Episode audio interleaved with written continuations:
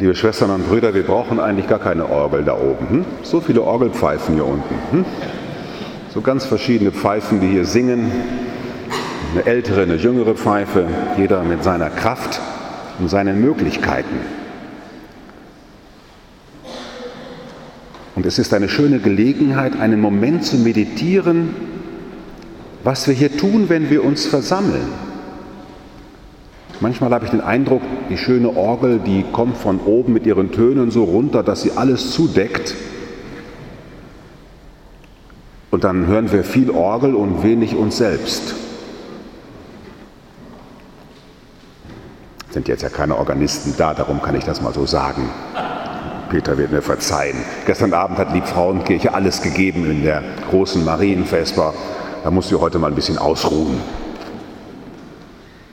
Also haben sie sich gegenseitig so gehört, wie sie gesungen haben. Und das geht ja eigentlich auch nur richtig, wenn jeder aus sich rauskommt. Gut, nicht alle kennen diese Kanones und Gesänge, aber ich habe jetzt mal so gewählt, die bei mir so im Herzen sind. Viele konnten mitsingen. Das funktioniert ja nur, wenn jeder aus sich rauskommt. Wenn alle da sitzen und jeder sagt, ich bin besonders leise, damit man meine falschen Töne nicht hört, und guck mal, wie die anderen das machen, dann wird das nichts. Wir können hier nur gemeinsam klingen, wenn jeder aus sich rauskommt und mit voller Power hier mal sich meldet. Hallo, ich kann auch singen.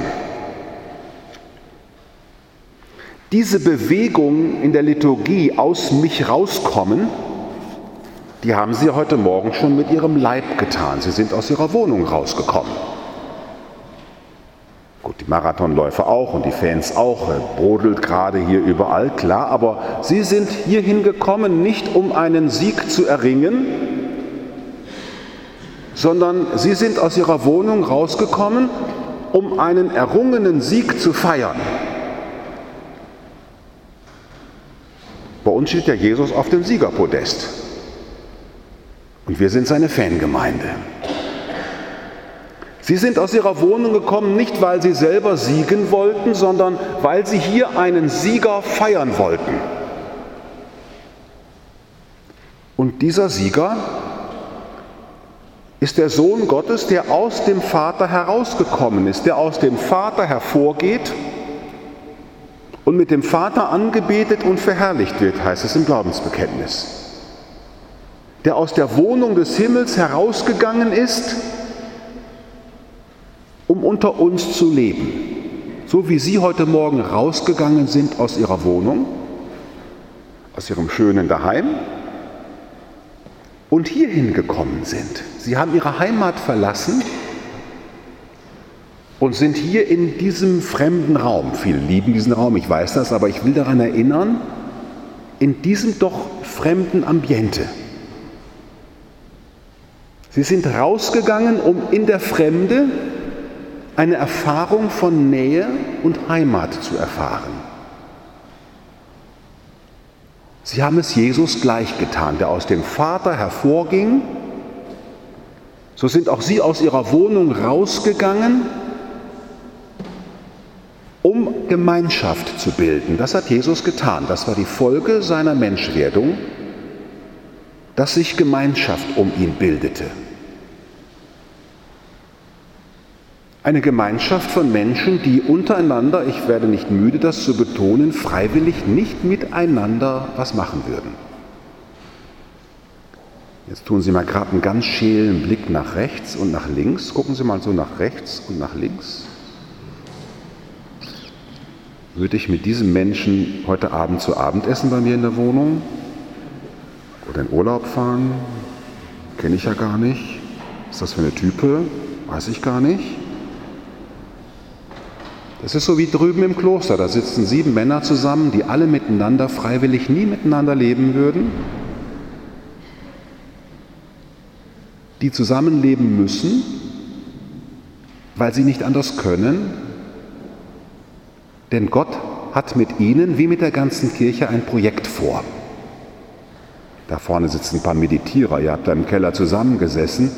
Gott hat euch einzeln zusammengeholt, um im Schweigen und in der Stille ihn zu suchen. Ihr seid nicht ein Freundeskreis und ein Club, sondern ihr kommt zusammen, weil er euch berührt hat.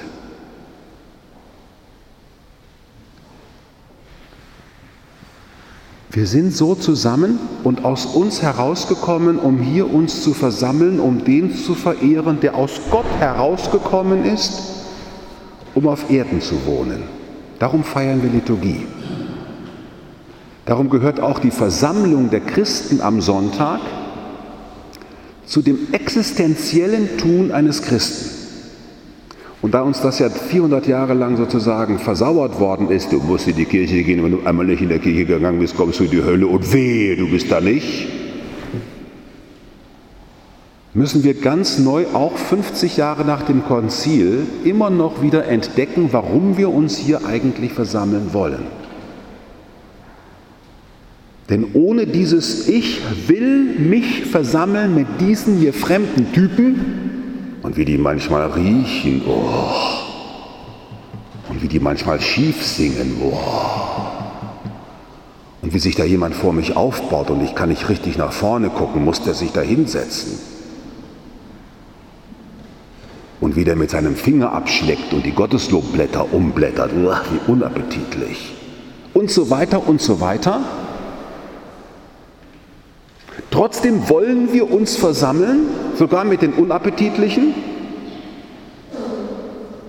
weil wir dem die Ehre wollen, der, geben wollen, der aus sich herausgegangen ist, um genau diese vielen Kleinigkeiten, wegen der Menschen Kriege miteinander führen, sich trennen voneinander, um die zu überwinden. Wir sagen das dann theologisch, hat die Sünde überwunden. Praktisch heißt das, er hat sich so stark mit der Liebe Gottes unter den Menschen gemacht, dass die Leute vergessen haben, dass sie miteinander Konkurrenten sind, im Sinne von gegeneinander. Sie haben plötzlich gemerkt, wir wollen mit Jesus, der für uns ist, auch füreinander da sein. Wir bilden eine neue Kommune. Wir können aus uns herausgehen, weil wir Freude haben an diesem Jesus, der aus Gott herausgegangen ist. Das war durchaus auch, ist durchaus auch bedrohlich. Denn wenn man sich mit anderen zusammentut, dann wird das eigene Leben auch anders. Und als Jesus unter den Menschen war und plötzlich begonnen hat, die festgefügten Klarheiten, wer dazugehört, wer nicht dazugehört, wer ein Sünder ist, wer nicht ein Sünder ist, als er plötzlich begonnen hat, diese gruppendynamischen Festlegungen aufzubrechen, weil die Liebe stärker ist als der Tod, der Abgrenzung, der Tod des Ich mach dich klein und du hast so mit mir geredet, rede ich nicht mehr mit dir. Das ist ja alles Ausdruck von Tod und Sünde. Weil Jesus sich so stark gemacht hat in der Liebe, hat man am Ende, wir wissen das, ihn wieder in die Kiste gelegt. Man wollte das nicht mehr. Warum ist Jesus gestorben? Weil die Liebe wurde nicht ausgehalten. Der immer mit seinem Verzeihen und der immer mit seinem Neuanfangen. Man kann ja nicht immer neu anfangen und man kann auch nicht jedem verzeihen und der soll mal aufhören. Verstehen Sie, wir kennen das aus unserer Argumentation auch. Dass wir so denken, wir lieben ein bisschen, aber irgendwann muss auch Schluss sein. Und weil man diesen Jesus nicht ertragen hat, hat man ihn ins Grab gelegt. Und was ist dann passiert? Und das glauben wir Christen, darum sind wir zusammen, dass der, der aus Gott hervorgegangen ist in diese Welt und der in die Welt ging und man hat ihn dann wieder eingekastet und eingesperrt, er ist hervorgegangen aus dem Grab und ist auferstanden. Der Hervorgang der Sonne der Gerechtigkeit aus dem Grab. Er ist als Mensch auferstanden und wirkt als lebendiger Mensch mitten unter uns, zeigt uns seine Wundmale, wünscht uns den Frieden und sagt, kommt weiter zusammen, hört nicht auf, man hat mich zwar kaputt gemacht, aber das, was Gott mit mir wollte, kann man nicht kaputt machen. Kommt wieder zusammen. Ich bin lebendig unter euch, ich gebe euch was von mir zu essen. Macht das bitte.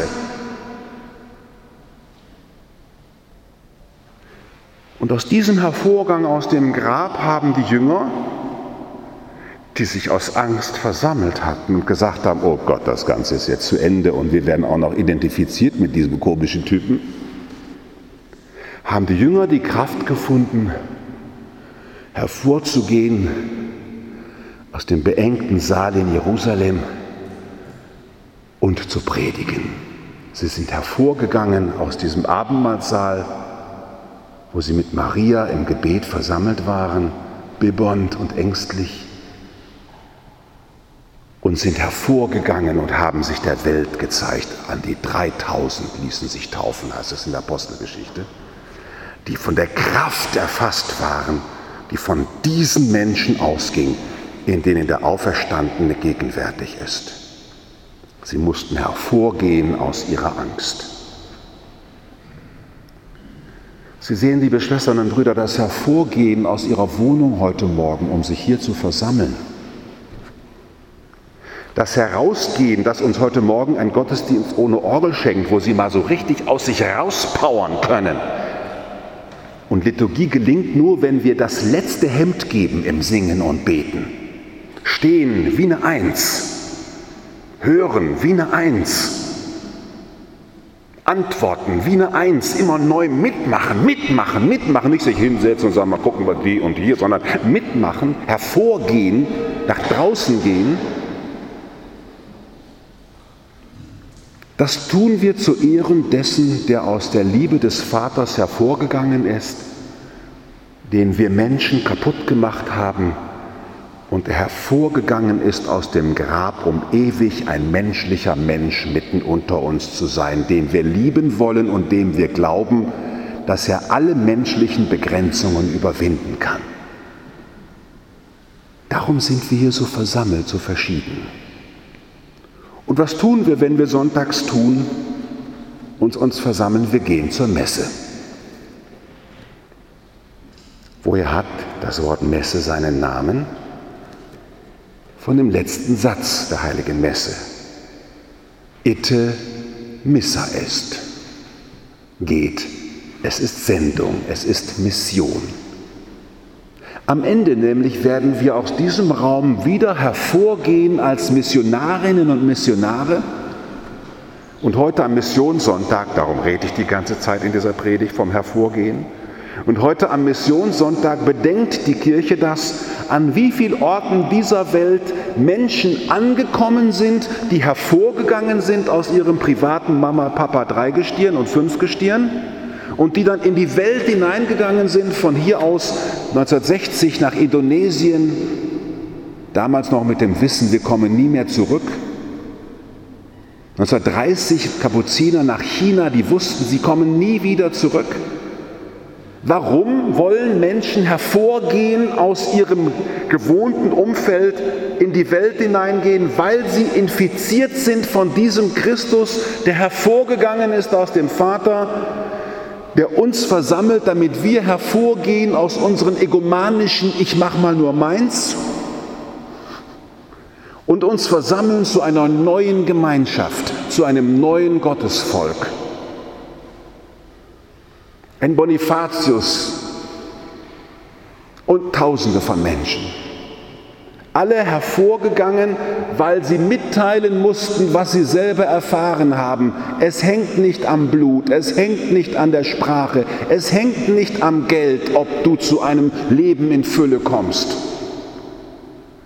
Es hängt davon ab, ob du bereit bist, den Heiligen Geist in dir so auferstehen zu lassen, dass du hervorgehst aus deiner Angst und bereit bist, dem Fremden die Hand hinzuhalten, der Welt, der Umwelt, wem auch immer.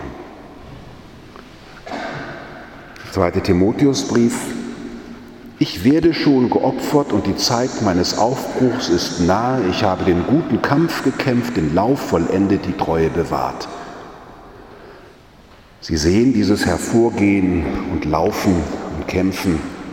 Die Marathonläufer zeigen es uns heute, das braucht schon ziemlich viel Kraft und Training.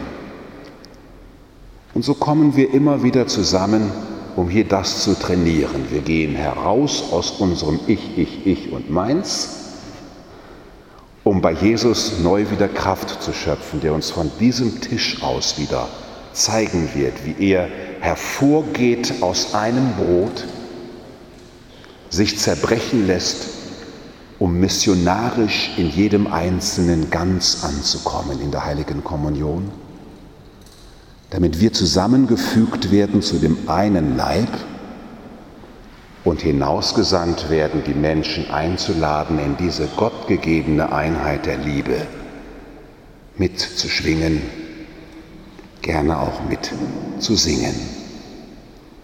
Amen.